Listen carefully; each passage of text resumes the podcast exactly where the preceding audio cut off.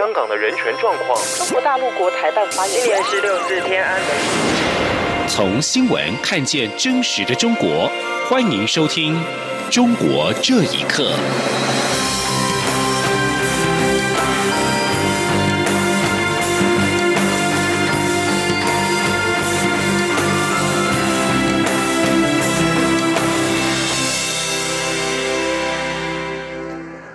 欢迎收听《中国这一刻》。针对《两岸人民关系条例》修正草案当中有关退役将领附录的相关规范，陆委会在今年表示，真原版草案规定的是参与陆方政治性活动及行为，规范年限是十五年。不过，民进党立委李俊毅认为，妨碍国家尊严行为不应有年限的规范。陆委会对此也表示尊重和赞成的立场。记者王兆坤的报道。立法院临时会审议《两岸条例》第九条。第九条之三、第九十一条修正草案，处理涉机密退离职公务员的附录管制年限，明定附录期间不得从事的政治性活动，并对违反者增定罚则。陆委会副主委邱垂正指出，政院版草案明定指标性的高阶将领或机敏性机关的政务官退休后，未经原服务机关同意。不可参与中国大陆举办其由领导人主持的庆典或活动，或参与陆方举办的庆典或活动，都有妨碍国家尊严的行为。而上述人员如果在活动中向中国大陆的旗挥歌行礼唱颂，都是未来会被禁止的行为。政院版草案规定，上述人员不可从事妨碍国家尊严行为的规范年限是十五年，但民进党立委李俊毅提出修正动议，删除年限。也就是因终身限制，邱水正对此表示，陆委会支持此一临时动议。那我们是尊重，也是呃表示赞成的。因为都没有禁止退降附录的规定，没有禁止他附录，啊，而是附录的行为规范。李俊一版本还删除了政院版规定的领导人，也就是只要是中共党政军举办的典礼。就被归类为政治性活动，陆委会也对此表示赞成。此外，邱垂正还强调，修正草案中规范的行为，指的是向象征中国大陆政权的旗徽歌行礼唱诵，或者是有其他类似的行为。这样的规范其实已经相当精确。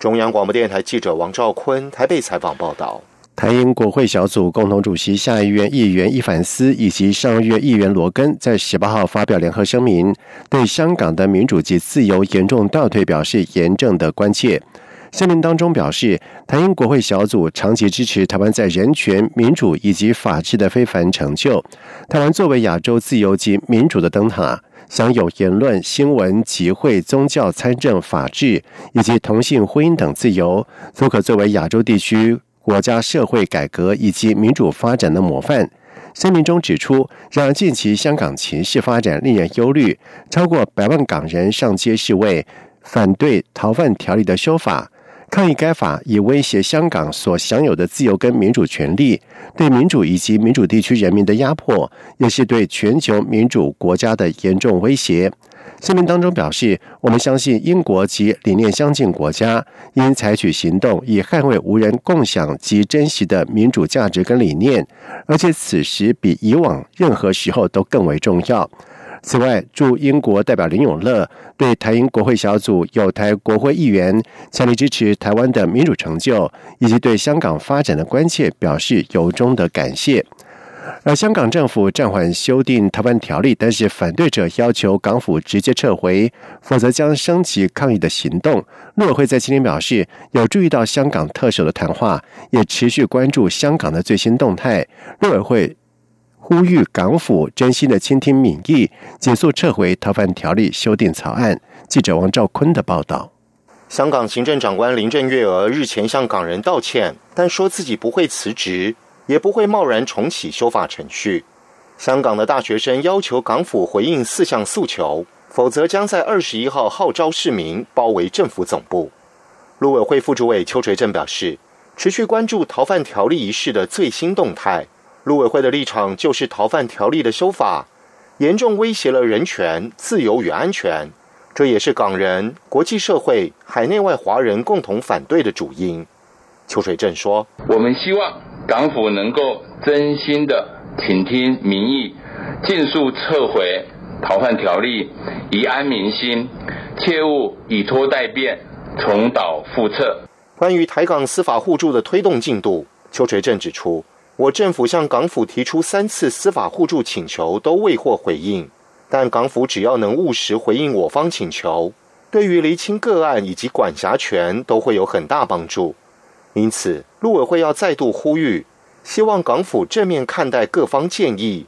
让双方从根本来解决彼此的问题。中央广播电台记者王兆坤台北采访报道。而香港政府推动条范条例。引发的冲突，香港特首林郑月娥在日前召开记者会，表示听到了民众对他个人的失望跟不满，也坦诚政府修例的工作有缺陷，引起了社会的疑虑，向所有香港的民众致歉。而尽管如此，依旧认为能平息民怨。社会各界最近开始追究警方所涉及的滥权行为，而香港民间组织民权观察的成员沈伟南就表示，政府应该委任独立调查委员会，由法官主持，彻查警队在处理反修例示威上的部署，以及警员涉嫌滥权的行为。请听以下的报道。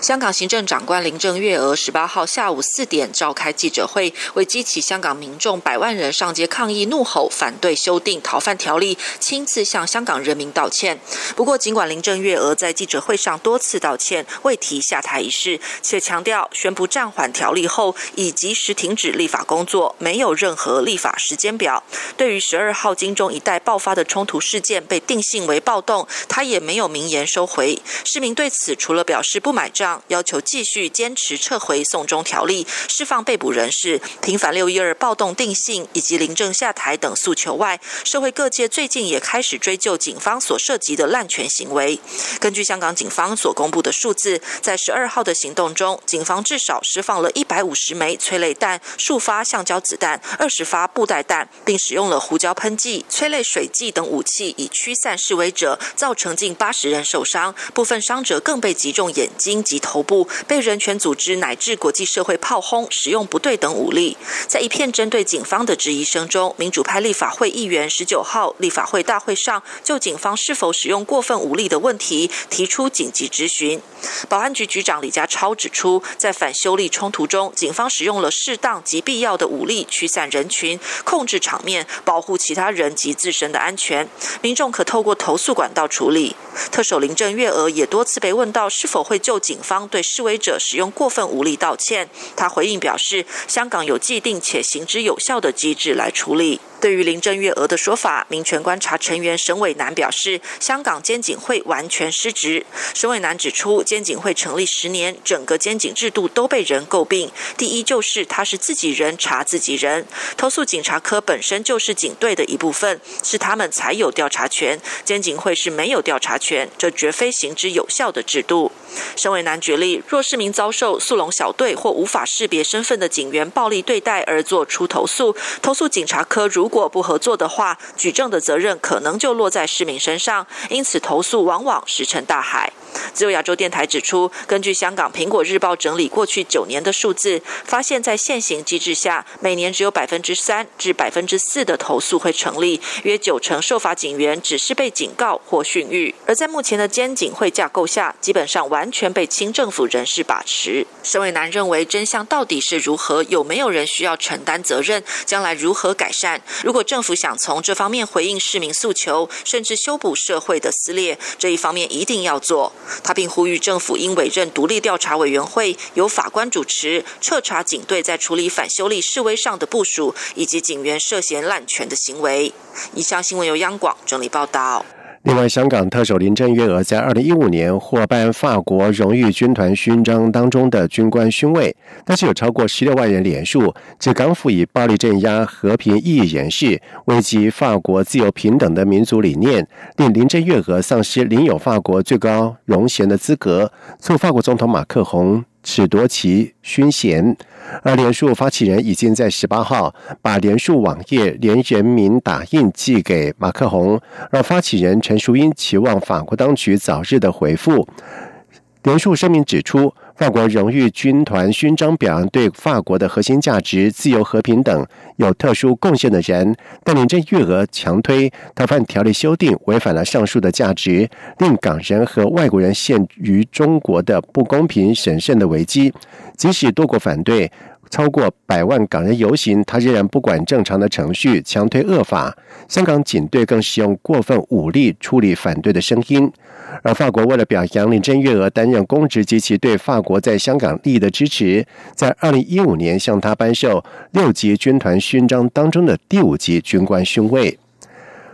国际持续制止中共活摘器官罪行，继英国独立法庭调查裁定，中国当局仍在进行强制摘取人体器官活动之后，加拿大人权团体发出呼吁，敦促国会尽快通过反对人体器官走私法案。而加拿大参议员索马阿塔拉珍就表示，这是人权问题，国会都非常支持这个法案。请听以下的报道。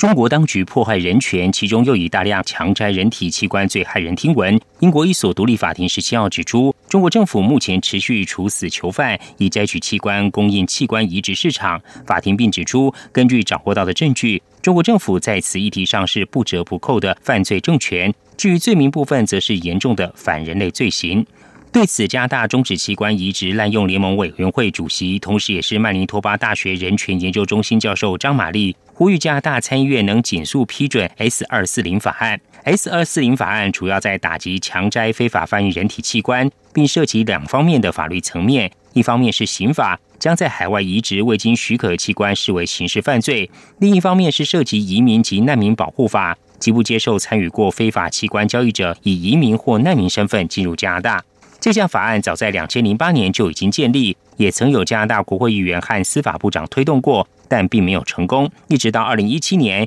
由参议员索马阿塔拉珍再次提案，终于获得各党的支持。法案在去年底经过众议院修正并三读后，如今回到参院等待投票批准。张玛丽说，加拿大有不少中介者介绍病人到中国进行器官移植手术，这种问题一直无法可管。这个法案如果能成功，将有效遏制加拿大助长中国强制摘取并移植器官的不当行径。张玛丽说：“现在呢，他们是天网恢恢，呃，他们随时可以在多伦多的一个呃移植的